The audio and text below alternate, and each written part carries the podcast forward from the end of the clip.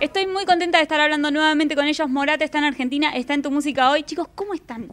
Todo muy bien, afortunadamente. Muy contentos de volver a Argentina. Muy contentos además de tocar en el Luna Park, que yo siento que es uno de esos lugares en, el, en los que ha tocado un montón de gente que admiramos un montón y digamos que estar ahí pues es de no creer. Estamos muy contentos y muy agradecidos con el público argentino por permitirnoslo. Lo hablábamos hace un ratito fuera de cámara. Empezaron en la trastienda hace dos años, pasaron por el Ópera, por el Rex y ahora en Luna Park. ¿Cómo van viviendo ustedes este crecimiento que todos vemos, pero cómo lo viven ustedes internamente? Bueno, yo creo que para nosotros ha sentido estúpidamente rápido, pero nos encanta que de cierta forma hayamos vivido cada uno de esos escalones al máximo. Yo creo que cuando venimos a la trastienda era una ilusión enorme, luego pasarnos a la ópera igual, y cada uno de esos pasos que dimos yo creo que representó un crecimiento y una alegría muy importante para nosotros, y pues hoy, hoy estar en el Luna no, no es la excepción, estamos muy felices.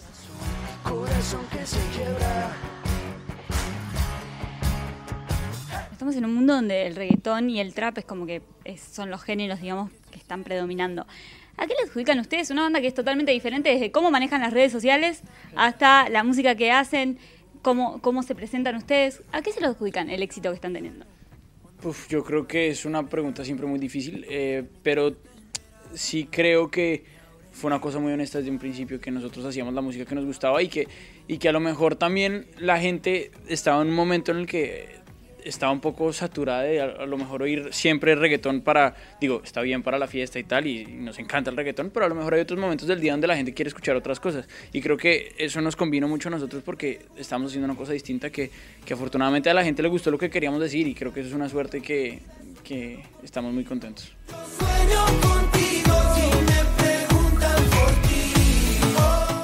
Vienen a presentar balas, perdidas y, y me pasa cuando escucho el disco, esto puedo, puedo someterme a, archivo, no soy muy fan de todas las bandas, de ustedes particularmente sí, me pasa cuando escucho el disco que las letras me llegan, o sea, que son como balas perdidas, que me van tocando en algún punto.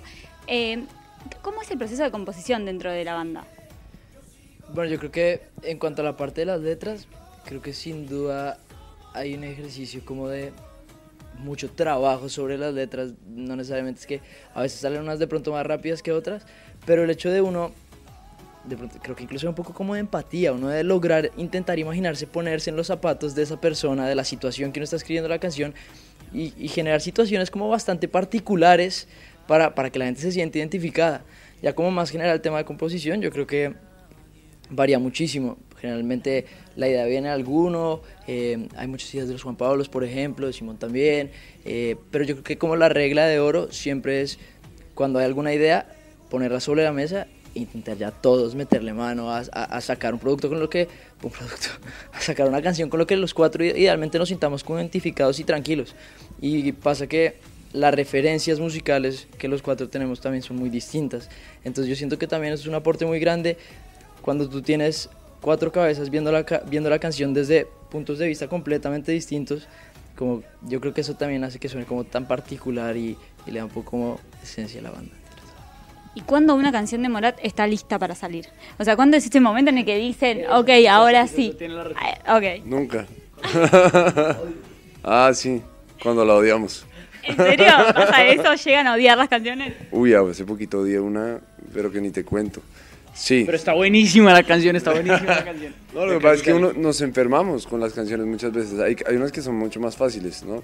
Pero por lo menos siento que estamos tan involucrados en el proceso, en todo el proceso de las canciones, desde que, no sé, por ejemplo, muchas de las canciones, sobre todo la revisión que viene ahorita, las produje yo y pues ellos estuvieron pendientes de, de, todo el proceso en todo el tiempo, o sea, a mí me gusta involucrarlos a todos todo el tiempo y las escuchábamos mucho, hasta el punto que ya uno se vuelve muy poco objetivo y, y llega un punto en el que simplemente hay que dejarlas ir y yo creo que hacer paz con el hecho que puede que no esté lista, pero hay que soltarla.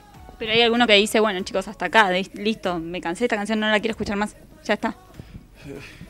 Es difícil porque al mismo tiempo siempre hay algo que uno pueda mejorar, siempre hay algo que uno pueda agregar. Yo siento que esa idea de uno poder como darle una vuelta más a ver si se pone mejor, como que siempre está ahí. Yo quiero hacer una aclaración porque suena un poco heavy lo de que odiamos las canciones que sacamos. Eso no es lo que quiero decir.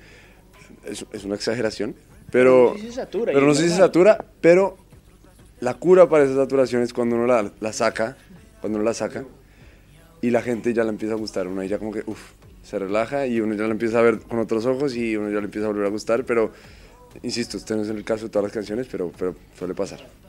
Ahora, son experiencias que tienen que ver con cosas que le pasaron a ustedes, son cosas que ven.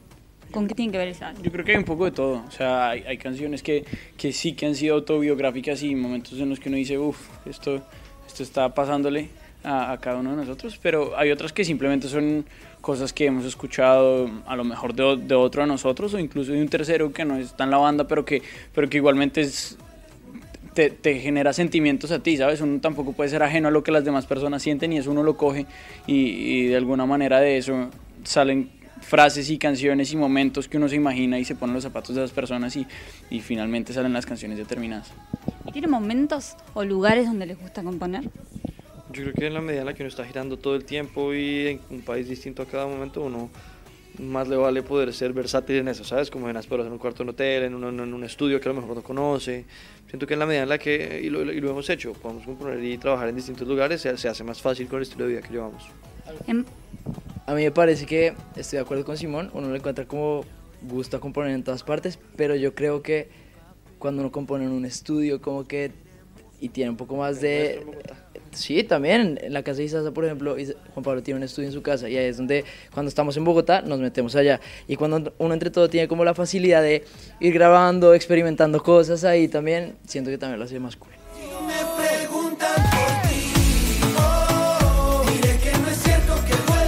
el camino en el que hablábamos al principio, digo, se va planificando. Ustedes me dicen, bueno, con este disco, con balas perdidas, me gustaría alcanzar tal lugar, hacer tal cosa, o no, sí. o un poco los va sorprendiendo. A ver, yo creo que uno siempre tiene fichas que jugar. O sea, te pongo un ejemplo, el tema de las colaboraciones. Nosotros, hay una colaboración que, por ejemplo, nos cambió la vida, por ejemplo, en México, que fue la colaboración con Alejandro Fernández. Más allá de que nos sintiéramos completamente felices y honrados de que nos, hubiera, de que nos permitiera compartir una canción con él, fue una, fue una colaboración que nos sirvió un montón para empezar nuestra, nuestra trayectoria en México. Yo creo que de esa misma forma uno, uno juega sus, sus, sus, sus, cartas con el disco, o sea, uno nos gusta pensar en que tiene que haber canciones que sean baladas para que en el momento del show tenga que haber una balada. O sea, yo creo que, lo que te digo, o sea, son fichas que uno juega y que sin duda en balas perdidas también, o sea, no es la excepción. Quédate otra vez, hablábamos recién cuando me decían lo de las canciones, esto de que cuando sale la canción y lo recibe la gente, ahí ya es otra cosa, se reinicia un poco todo sí, el proceso. ¿Cómo, ¿Cómo se vive el show? ¿Importa, por ejemplo, lo que está pasando con la gente ahí abajo? ¿Lo perciben ustedes? Sí, claro que importa, pero al mismo tiempo es, es medio extraño porque yo siento que uno tiene que dar el mejor show posible a pesar de lo que esté pasando, pero es inevitable que si la gente no está poniendo atención, como que difícil, o que si por el otro lado la gente está muy, muy, muy emocionada, pues evidentemente eso se te pasa. Yo siento que es como, es como el intento de uno, por, por el lado nuestro, de estar tratando de hacerlo siempre lo mejor posible, independientemente de que de pronto nadie esté cantando o cualquier cosa, pero también dejarse llevar si la gente se sube y, y, y tiene mucha energía. Después de acá Argentina, ¿cómo sigue su 2019? Está bastante ajetreado y estamos muy emocionados porque, bueno, a ver, justo después de Argentina nos vamos para Ecuador, tenemos dos conciertos, uno en Quito y uno en Cuenca, que nos emocionan un montón.